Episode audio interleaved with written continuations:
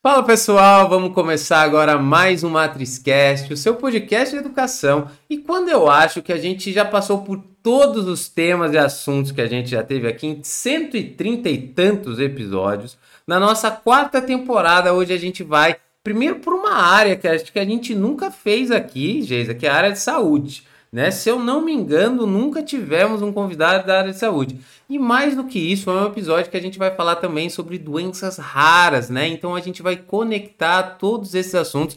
Eu estou prontíssimo para aprender, afinal eu já falei para a Geisa, que é a nossa convidada, que eu não sei quase nada já da área de saúde, principalmente desse assunto, e quero muito aprender, que eu sei da importância, eu sei do quanto que isso vai trazer de conhecimento, muita coisa boa para a gente hoje. Então, primeiro de tudo, seja muito bem-vinda, Geisa, é um prazer aqui recebê-la no MatrizCast.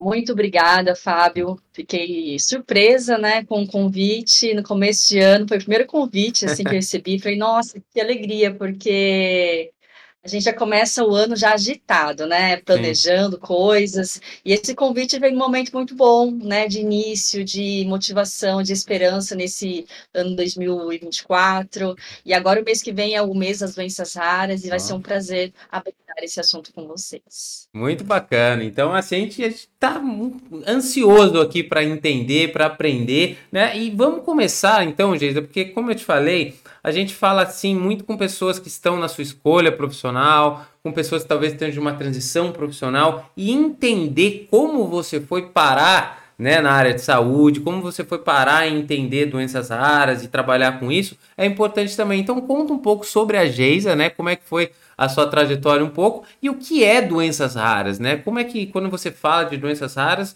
começa a nos mostrar um pouquinho o que, que seriam esses tipos de doenças. Vamos lá, né? Vou falar um pouquinho quem é a Geisa, de onde ela surgiu, o que ela come. Mas assim, ó, eu nasci em Ourinhos, eu moro em Marília, interior de São Paulo, hoje, né? Uhum. Mas eu nasci aqui pertinho, que é Ourinhos. E eu sempre, na adolescência, Fábio, eu sonhava, assim, ser cientista. Pensei também na área de é, aeroespacial. Sim, sonhos de adolescentes, né? Como todos nós Sim. temos, e é importante isso, porque nos faz ir atrás das coisas, né? Motiva. Eu acho que a partir do momento que a gente não tem sonhos, a gente deixa de buscar, e isso é triste. Né? Então, eu quero ter sonhos até, uhum. espero envelhecer, né? E espero com 90 anos estar sonhando ainda, porque o quanto isso fez a diferença na minha vida. Então, é, eu tenho ninguém da, da saúde, a não ser, tenho sim, aliás, uma prima minha de segundo grau, ela fez medicina, né? E na época da adolescência, na verdade, não tinha ninguém da área da saúde. Com, com quem eu me identifiquei, eu acho que virou a chave para mim. A minha mãe, meus pais, eles não têm. Minha mãe tem hoje, mas a, meus pais não tinham faculdade, né? Meu pai. Uhum era empreendedor, né, aquele empreendedor antigo, né, que começava na época que abrir qualquer loja, qualquer empresa ganhava esse dinheiro, Sim. né? Eu lembro dessa época, assim, uma fase muito boa da minha família. Meu pai é, é vidraceiro até hoje e a minha mãe era do lar. E passamos por diversas fases na nossa vida, né? Momentos difíceis e minha mãe precisou trabalhar na área de estética. E ela Sim. tinha uma cliente que era enfermeira.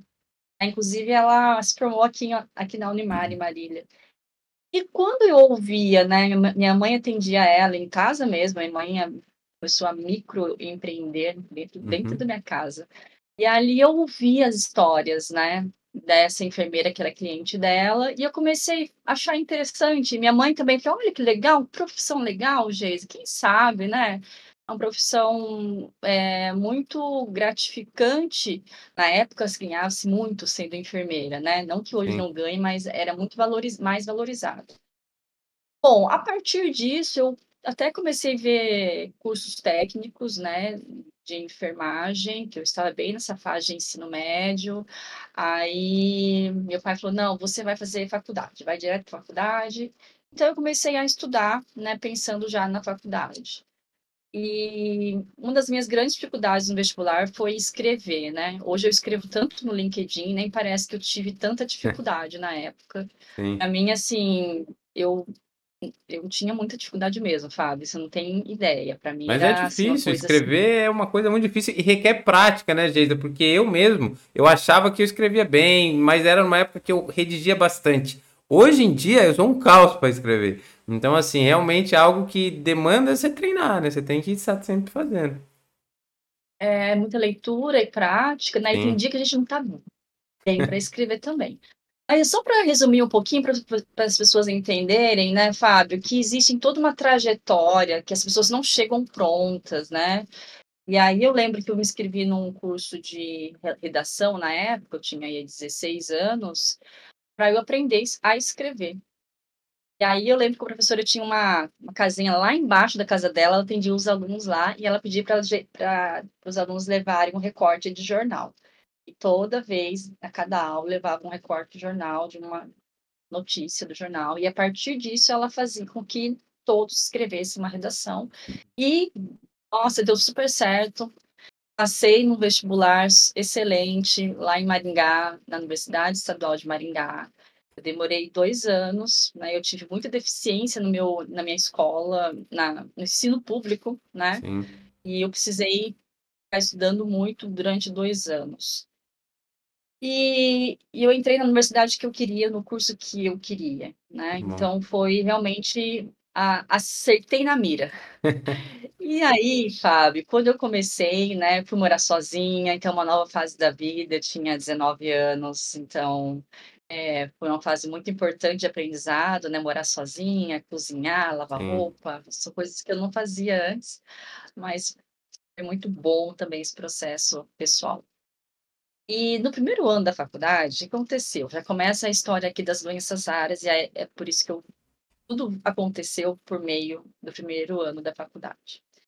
Eu me voluntariei para um projeto numa comunidade carente, era uma comunidade do lado da universidade, da UEM, é, e aí, nesse projeto, era um projeto interdisciplinar, com pedagogia, psicólogos, professores de outras áreas, enfermagem, medicina, né? É, que eu me lembro, era essas as áreas. E tinha uma pedagoga voluntária e a gente, assim, fechou muitas nossas ideias, a gente criava histórias por meio de fantoches, né? Então, assim, ah, amanhã vamos trabalhar sobre saúde bucal. Então, a gente tinha os fantoches e criava uma história e as crianças ficavam, sim, adoravam tal. E a gente fez uma amizade muito forte. Uhum. Passou alguns meses, uns cinco meses, essa minha amiga falou: Olha, é, Geisa, eu estou passando por uma fase agora diferente, eu engravidei, então eu vou continuar no projeto até quando eu conseguir, né? Mas logo eu vou ter um bebê. Nós festejamos tudo, fizemos chá de bebê. Quando nasceu o bebê, é, ela, ela me ligou falou: Olha, é, é, ele está bem, mas ele nasceu com uma doença rara, né? É, o médico na verdade, eu fui no médico, né? Eles me chamaram para ir para o hospital para me dar notícia e o médico pediu para eu procurar na internet é, essa doença, que chama fibrose cística.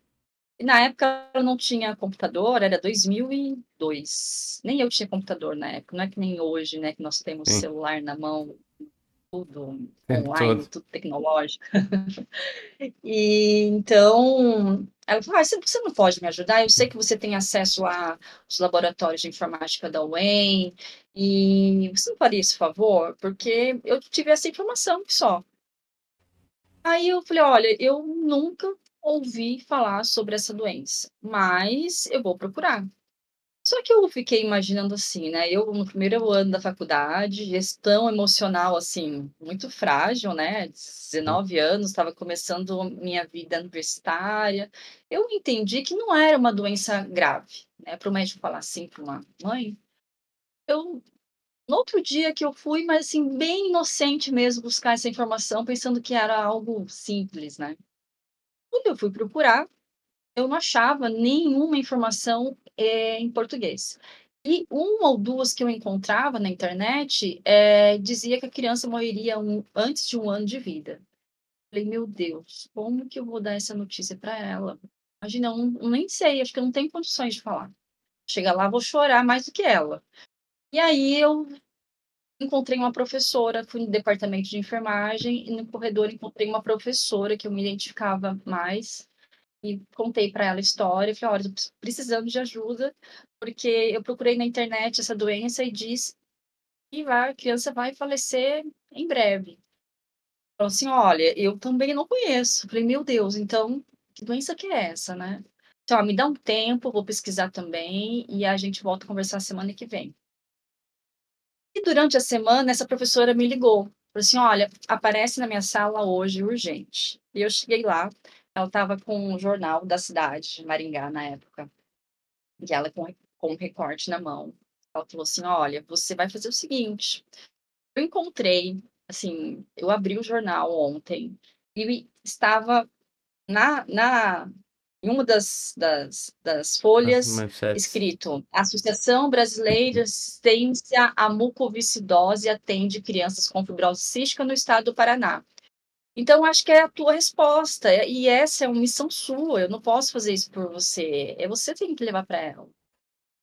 Falei, nossa, mas já está ótimo, porque no jornal já dizia sobre o que era doença, que tinha tratamento, que tinha uma associação de pais, que tinha hospital lá em Curitiba, que tinha dezenas de pais, de dezenas de crianças no estado do Paraná e no Brasil todo, né? Mas o foco era o Paraná.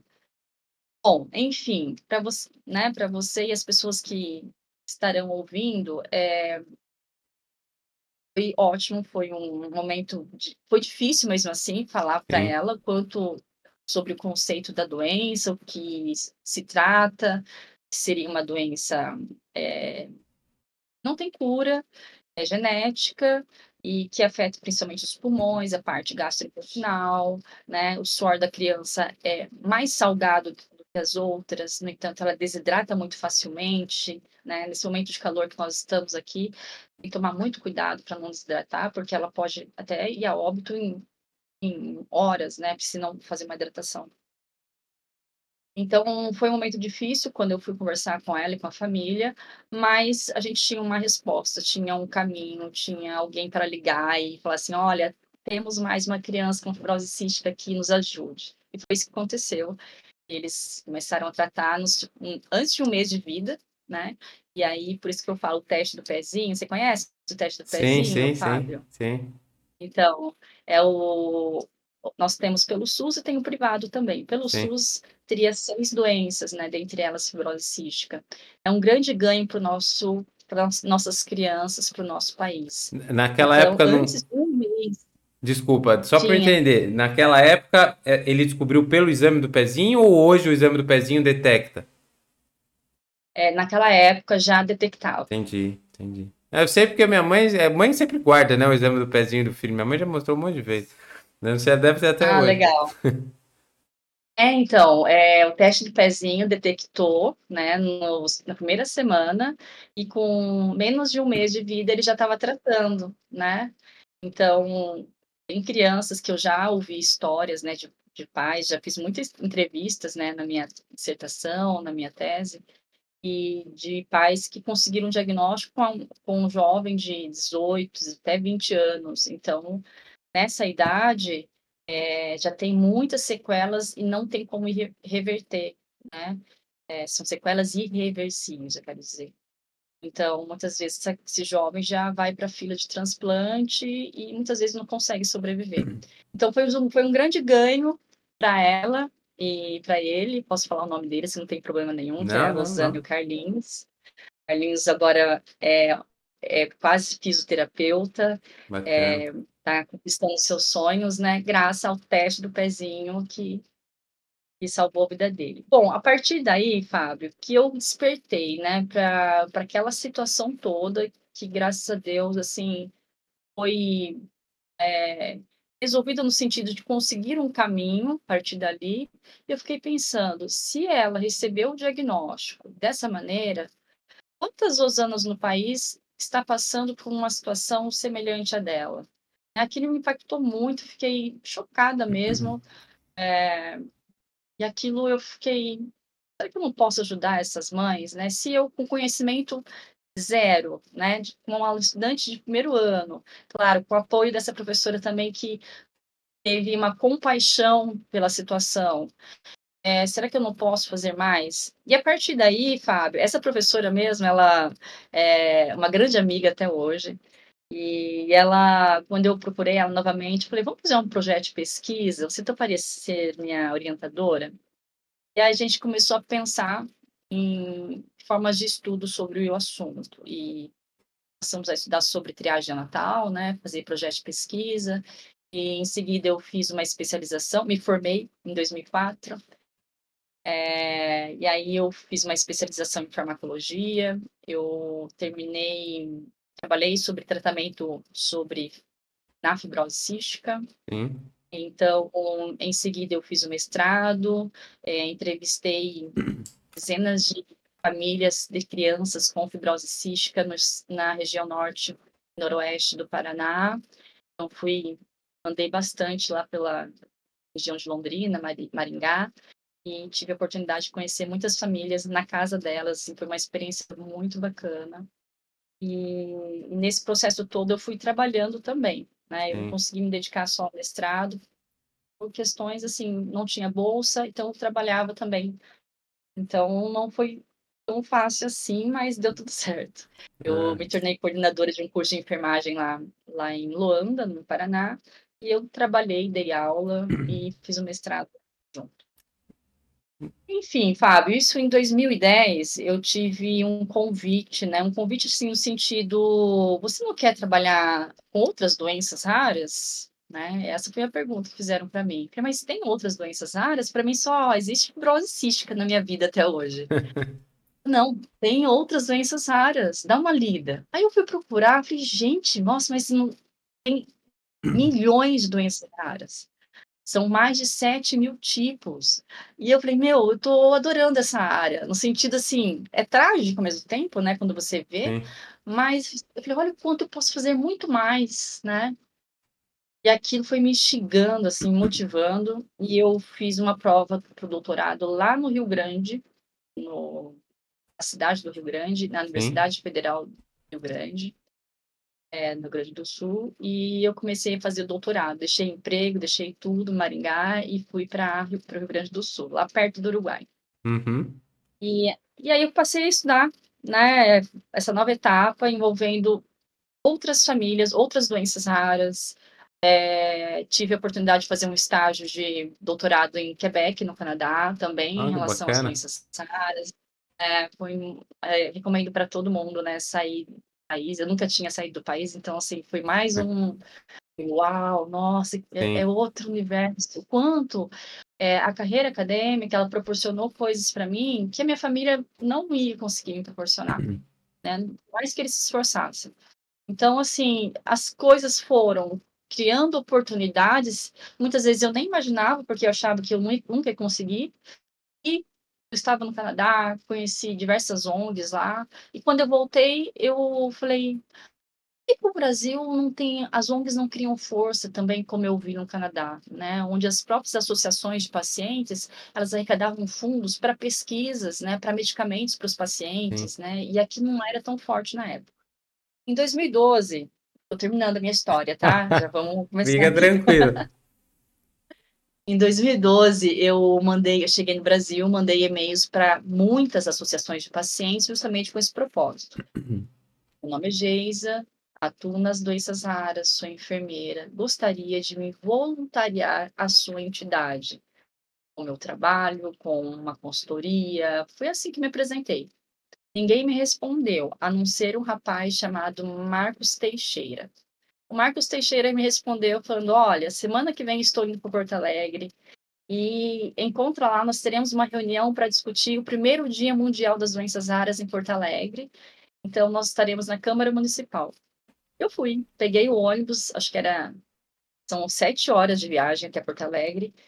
E aí eu fui para a Câmara Municipal e tinha cinco pessoas. Né? Um deles era de uma associação de pacientes taxias, o outro era, de esclerose lateral amiotrófica, e, e o Marcos, e mais dois vereadores. E foi assim que começou o meu movimento em causas em si, né? Saindo da pesquisa, aquela coisa mais fria, encontrando os pacientes, se fortalecendo para buscar políticas públicas, para garantia de direitos, para conseguir um melhor tratamento, qualidade de vida.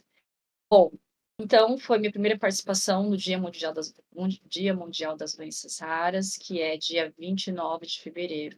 É um dia raro, né? é, só acontece, acontece em anos bissextos, como esse ano, 2024, hum, tem o dia 29 de fevereiro. É um dia raro, né, Fábio? Sim. Não é todo ano que tem, então é proposital tá? o nosso dia da dia raro. E quando não tem dia 29, hum. a gente comemora no dia 28. Sim. E a partir daí eu tenho me envolvido cada vez mais com as associações de pacientes terceiro setor. É, atuo diretamente com uma delas, chamada Associação dos Familiares, Amigos, Ter é, Associação dos Familiares, Amigos e Portadores de Doenças Graves, a FAG, se localiza em Campinas, mas a gente não trabalha sozinho, a gente trabalha com diversas associações de pacientes, né? E juntos a gente fica mais fortes, a gente se torna mais fortes, né, para lutar por políticas públicas. E eu gosto muito dessa parte também. E, e a partir disso, né, foi surgindo outras oportunidades. Encontrei o LinkedIn como um canal de comunicação importante, né, onde eu tenho ali me comunicado com as empresas, com outras pessoas que eu não vou encontrar no Instagram, Sim. outras pessoas que não estão no TikTok, né? é outra comunidade, outras né? Pessoas, outra, outra. Então, foi uma experiência super bacana, tem dado certo, eu sou fã daquela plataforma lá. Muito bom. Foi lá que a gente se conheceu, né, cara? pois é, pois é. Muito bom. Ah, você tem. E aí, o, o desfecho chegamos ou, ou você vai continuar hoje? Foi... Então, falando. É, então vamos falar sobre não, doenças falar, assim, Não, não, né? eu falo também, porque é só para saber o momento, se você vai ainda até 2023, você estava em 2012, daí você chegou no LinkedIn. ah, 2012. Mas...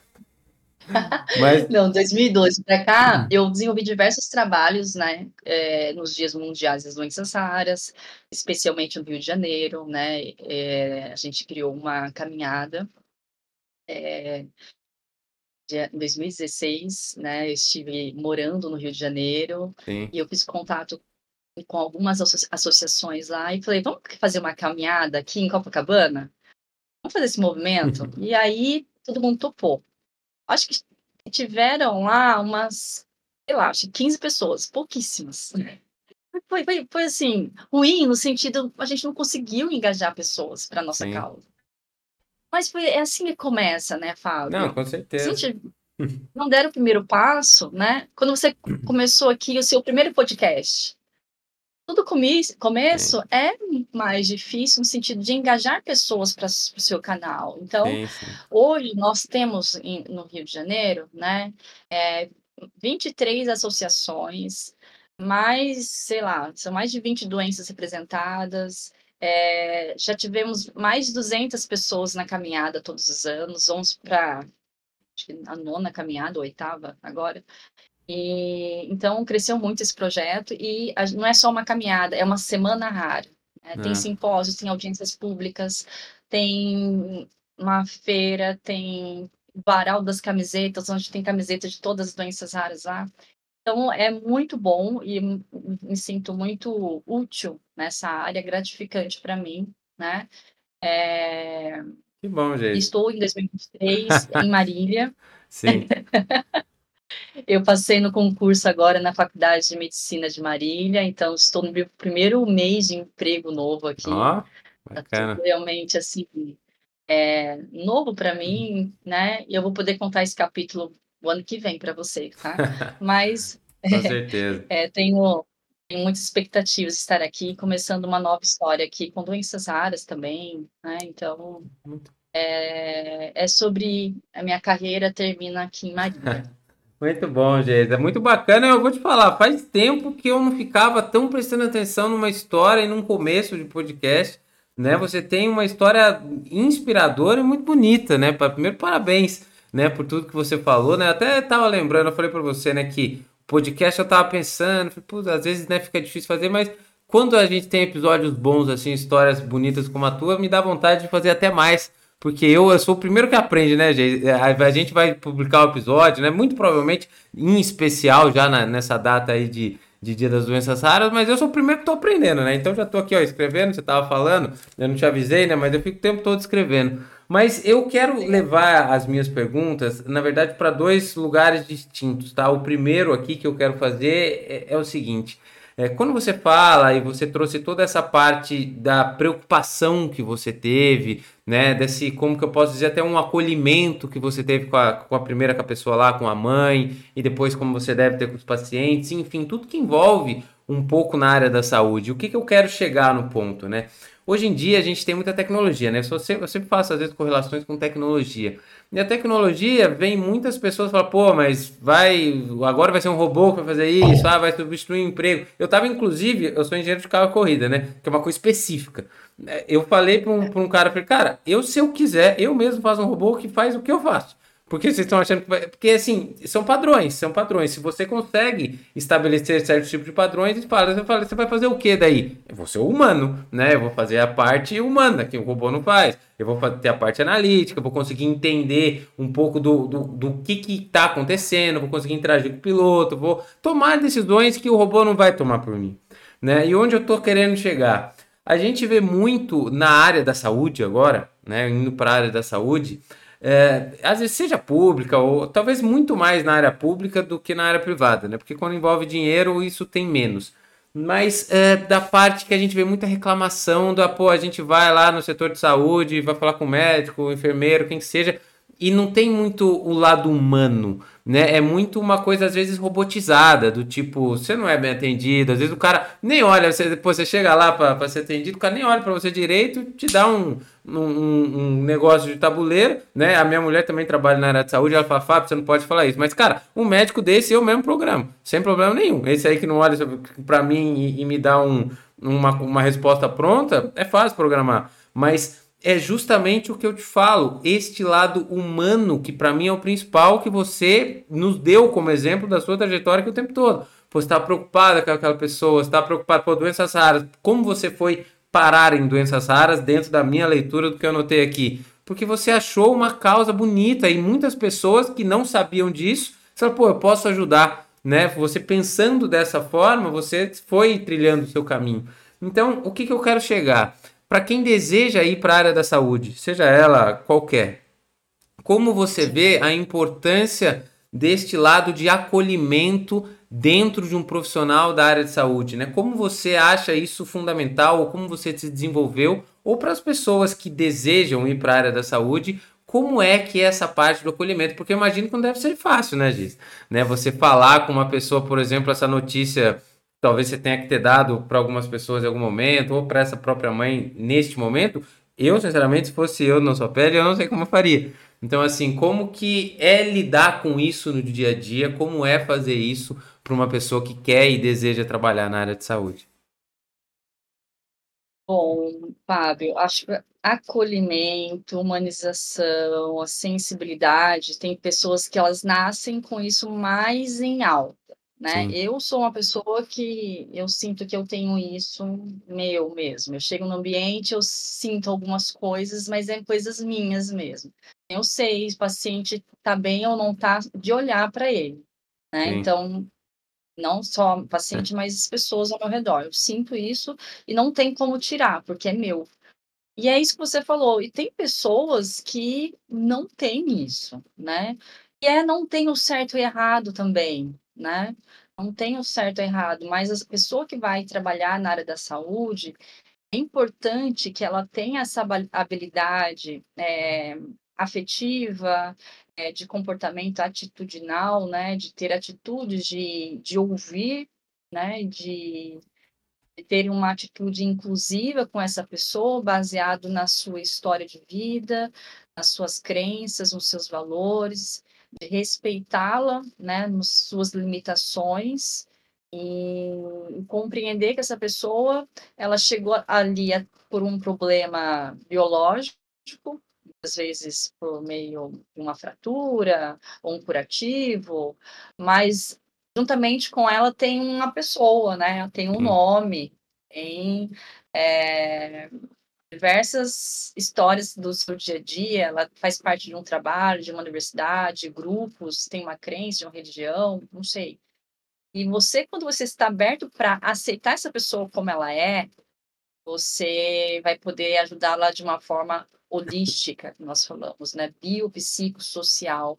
Muitas vezes o aluno chega no primeiro ano da faculdade, estou falando que eu já sou professora desde 2005, uhum. posso falar isso? Ele quer, é, ele acha que vai naquele, aquele, é, é naquele filme Grey's, Grey's Anatomy, né? Que vai sei, chegar, sei. já vai fazer dia. Tem a né? série do. Como que é aquele lá? O, é o Dr. House também. Série, né? Isso, Dr. House, é. exatamente. É. Então, o aluno do primeiro ano, ele vem já sonhando que ele vai ter aula de anatomia aos quatro anos, que ele vai para o hospital, vai ver cirurgia, enfermagem só vai né, fazer as, os procedimentos. Técnicas, procedimentos, até uma criança faz. Você ensina ela cinco vezes, treina ela cinco vezes, ela vai fazer. Agora, comunicação, observação, é, isso se aprende fazendo todos os dias. Umas pessoas já nascem, muitas vezes, né, pela própria família, pela própria sensibilidade de desenvolver, outras podem desenvolver com treinos, né? Então, treina, treinamentos em simulados, né? Aqui na nossa faculdade tem simulado real, né? É, realístico, simulado realístico, é, com atores mesmo, Sim. tem os simulados por meio de histórias, então a gente trabalha muito problemas, casos, é, e por meio disso, olhar não só a doença, mas todo o biopsicossocial dessa pessoa. Então, é, são diversos fatores, né? O biológico, mas também não podemos, nessa né, pessoa que vai entrar na área da saúde, ter a sensibilidade, entender que a comunicação, a observação, a empatia, a escutativa são instrumentos poderosos na área da saúde. Se a pessoa não tem essas habilidades, eu aconselho ir para uma outra área, enfim, né, tentar outra área.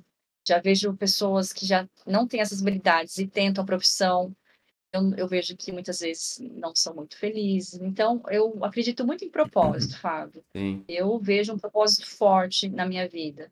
E eu acho que as pessoas têm, todas elas precisam ser felizes. É, é, muito triste a gente ver uma pessoa na área da saúde emburrada, mal-humorada, que maltrata até mesmo o colega de trabalho, o paciente. Isso existe? Existe. Então, Já vi vários. Recomendo que vai para outra área, vai ser feliz, Sim. sabe? Então, é essa a realidade. As pessoas têm que estar na área da saúde, não é uma profissão fácil, né? A gente lida todos os dias com dor. É. Então, você tem que fazer aquilo com amor, né? Principalmente fazendo com amor, uhum. com paixão, sorrindo.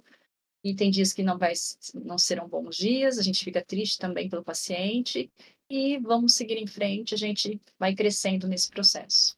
Muito bacana, Geisa, você falar, e eu trouxe essa reflexão justamente para que, né, ficou claro para mim que você tem muito desse lado humano, do quanto isso é importante para você, do quanto você gosta de fazer, né? Você falou, inclusive agora da, de, de gostar e até mais, eu lembro que a minha mãe, às vezes ela ficava internada, e, e aí eu ia, tinha uma, uma enfermeira que eu já sabia que ela estava chegando de, de cedo, porque ela chegava cantando, ela tratava minha mãe do melhor jeito possível, todo mundo muito bem, conversar com todo mundo. Pô, uma pessoa que irradia felicidade, uma pessoa que tá lá. Então, assim, isso é bacana. E ela, e ela tratava mais do que estar feliz, né, de sorrir. Ela escutava, ela entendia, né, o que estava acontecendo, tem um pouco desse acolhimento. E do que você falou, e eu grifei aqui, que é o ouvir, né? Ouvir. Hoje eu estava, inclusive, tava, eu estava no meu trabalho, aí tinha duas pessoas hoje conversando. É engraçado que você falou isso, e sempre eu associo alguma coisa que aconteceu no meu dia. Tá, os dois pensando, assim, não, mas deixa eu falar. Eu e um cortava o outro, eu, quase que eu parei, eu falei, pelo amor de Deus, gente, vamos fazer o seguinte, ó, vou dar cinco minutos para cada um, um fala, depois o outro fica calado, de preferência enquanto isso, depois a gente vai passando. Sabe, regras de debate, porque senão o negócio não fluía, né? E assim, eu falo isso porque hoje todo mundo quer falar, né? Todo mundo quer falar, só que a gente tem dois ouvidos e uma boca, né? E talvez a gente tivesse entender que a gente precisa escutar, a gente precisa tanto escutar para aprender, como para entender o outro né? Para entender mais do que querer passar o nosso ponto de vista, talvez nos colocar um pouco sobre o ponto de vista da outra pessoa.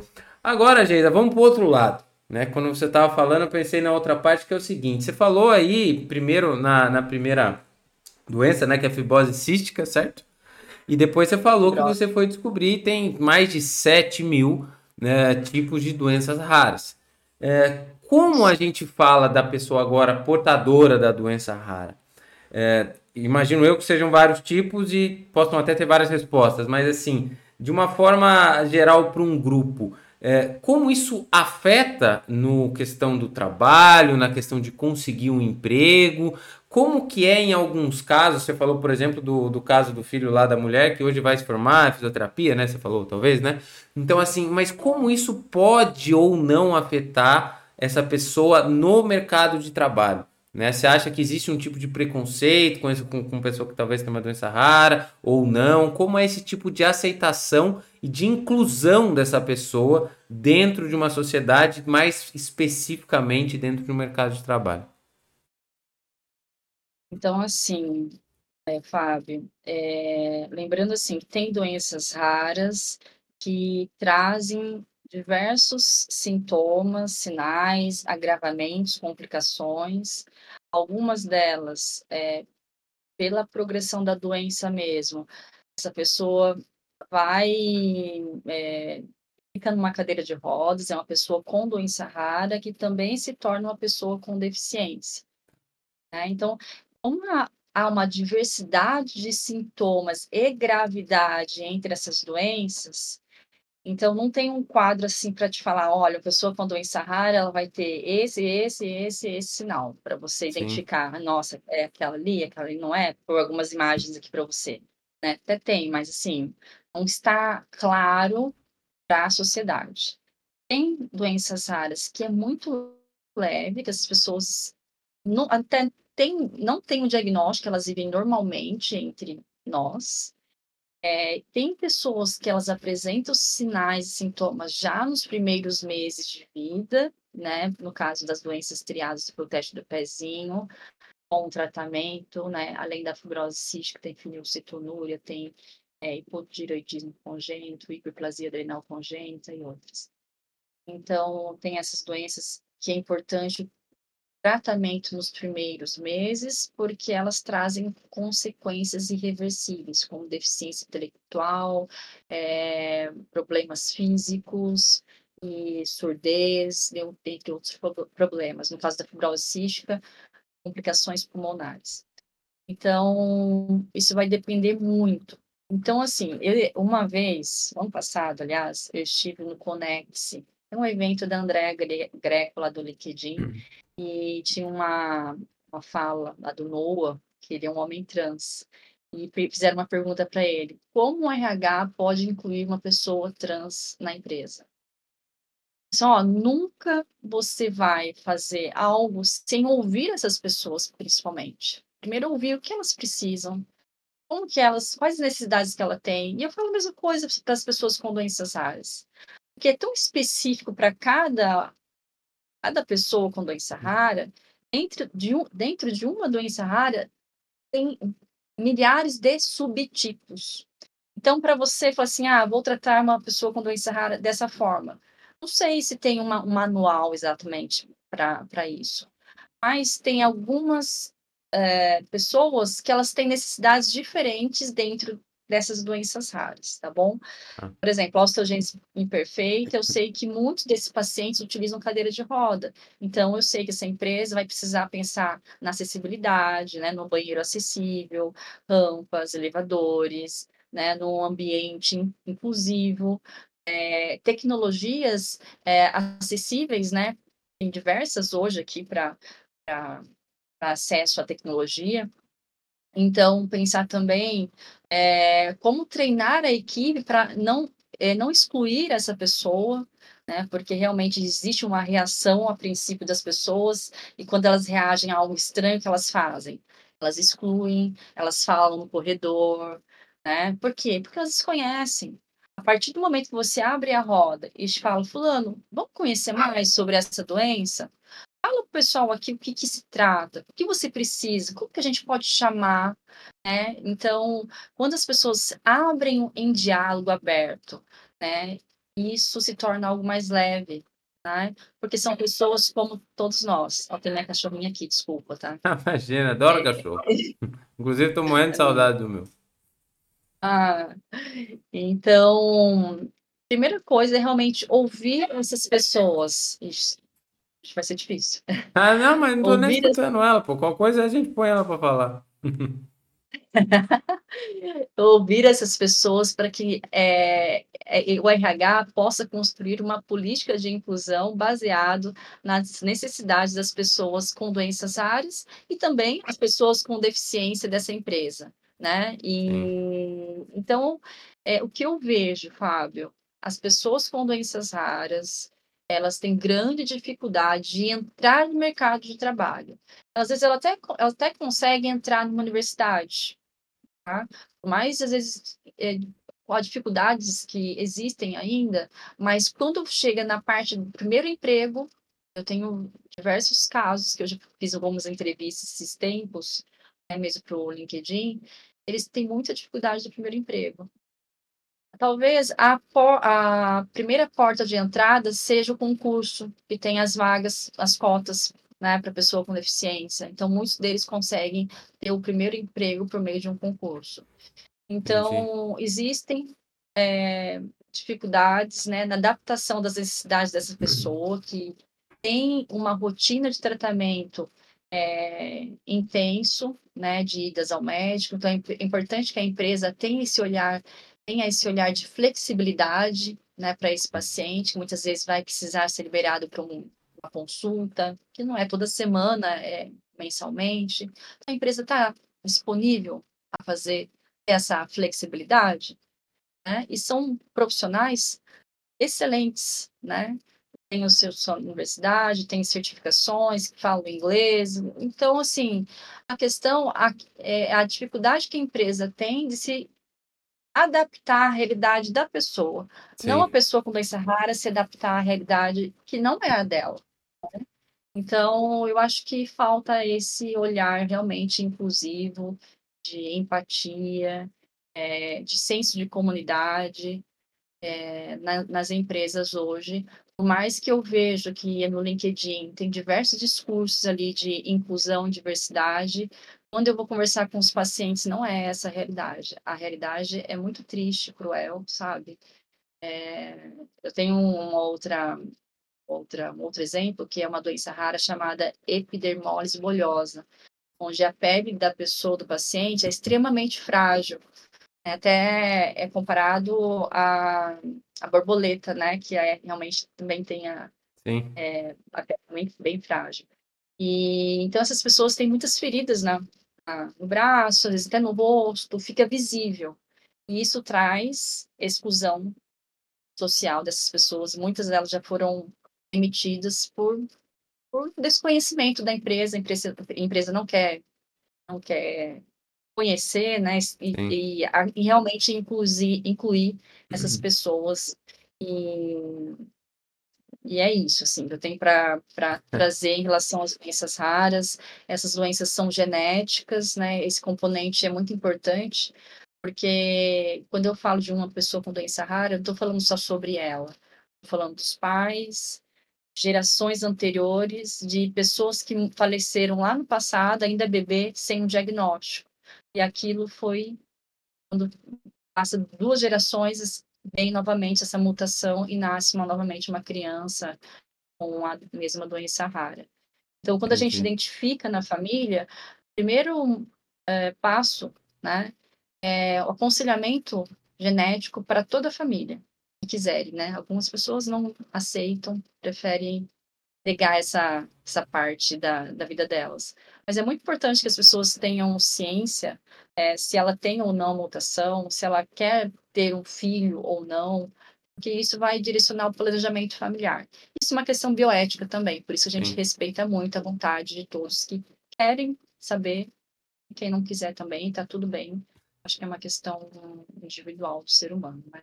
Sim, Geida, muito bacana você trazer isso, a forma como você trouxe, né? E que, de fato, né, a gente vê, sempre vê, e a gente sabe que precisa de mais inclusão em N aspectos, né? E, e assim, e até vou trazer para agora para finalizar, porque vai, vai dar o nosso horário. Dá, dá tempo ainda de, da gente finalizar ou precisa acabar exatamente agora? Dá tempo, tá? É, aí, é. o, o seguinte, porque, inclusive amanhã, por exemplo, eu vou participar de uma, de uma imersão que é uma imersão para mulheres. Então eu vou dar uma palestra só para mulheres em motorsport, porque existe uma engenheira em, na principal categoria do Brasil que é Stock Car há 20 anos.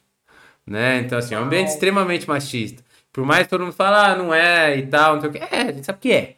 A gente sabe que é. Né? Se você, e eu, eu vou além ainda, né? Se você for assim, você falar em pessoas da pele negra.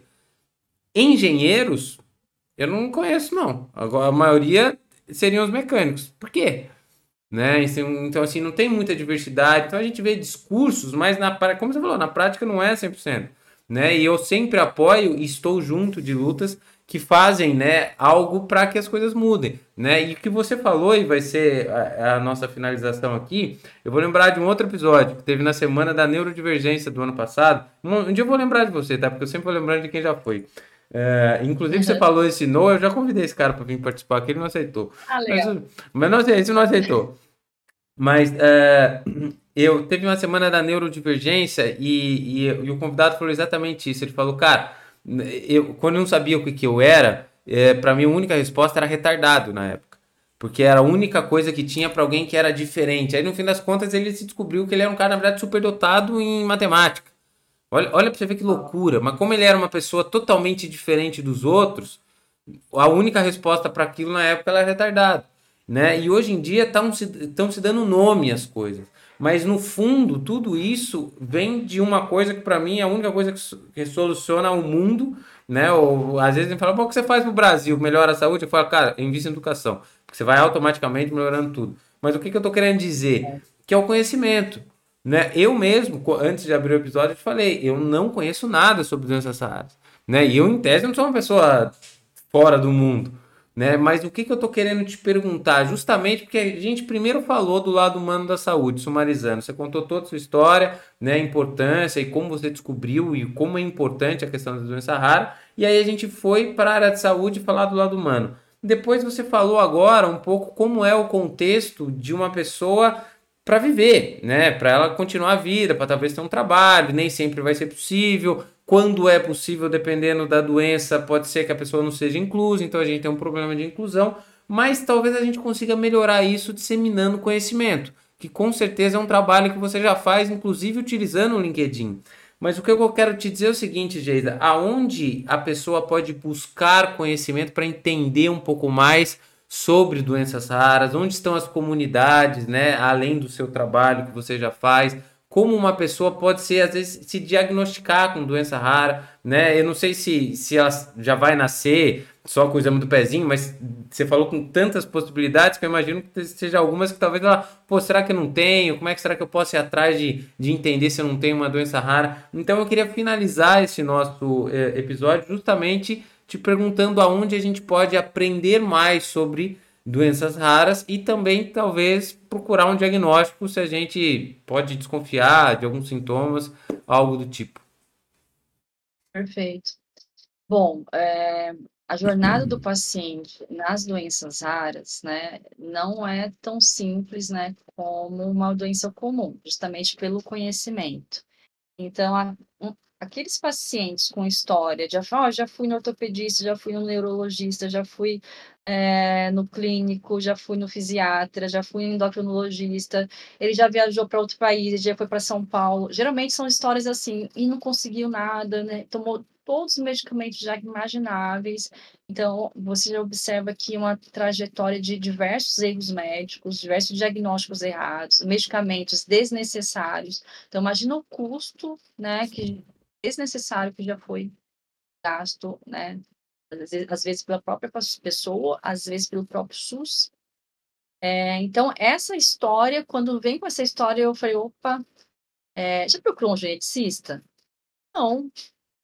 Geneticista? O que é geneticista? É um médico, né, que vai olhar para o seu DNA, né? É a parte da célula que tem muita informação ali sobre você, e pode ser que é ali que esteja a resposta. Então, um geneticista é um profissional que poucas, nós não temos a cultura de buscar. Primeiro, porque o acesso a ele no SUS é muito difícil. Segundo, que hoje nós temos aí em torno de, vou chutar aqui, mas enfim, em torno de 300 a 400 geneticistas no, país é pouco em relação a, a essa imensidão de pessoas, né? Sim. É, a gente precisa de muito mais.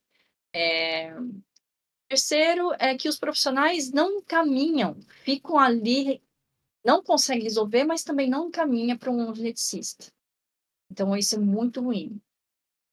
E muitas vezes um profissional tão qualificado, né, especialista, assim, ele não está em pequenos centros, né? Aqui em Marília não tem geneticista. Então, é uma cidade grande, assim, Sim. grande no sentido, é uma cidade do interior que tem aí 350 mil habitantes, eu acho que estou chutando, mas é, grande, deve tá grande. mais é, que não tem um geneticista. Então, imagina, Marília, 350 mil habitantes, pensando que uma população, 6 a 8% de uma população tem doença rara, vamos supor, aí tem umas 30 mil pessoas com doenças raras, é isso? Onde que, que estão essas pessoas? Elas já nasceram, muitas morreram, muitos estão sem diagnósticos, outras se mudaram já para a capital, outras estão aqui né, numa cama, porque já, já estão em sequelas, outros estão em transplante, enfim, dá para falar muitas coisas. E isso tudo é custo, né, financeiro e emocional também. Então, é, para falar sobre esse assunto, né, ainda nós, nós, temos muito a caminhar, mas primeira coisa é quando essa história, já fui em vários médicos e não estou conseguindo diagnóstico, as pessoas terem a cultura de buscar sim um geneticista, né? Pelo SUS hoje, como que eu faço? É, no posto de saúde é o primeiro caminho, a porta de entrada do SUS é a unidade básica de saúde. Sim. Né? Então, se você desconfia que o seu filho, né, seu parente tem alguma coisa que genética, né? As pessoas elas têm um instinto interessante, viu? Acho que quando, quando elas vêm contando a história, elas contam história de crianças que morreram no passado, elas questionam a gente e quando vem com essas histórias é incrível, assim, sabe, Fábio? Uhum. Então elas têm um instinto, elas não sabem encontrar resposta.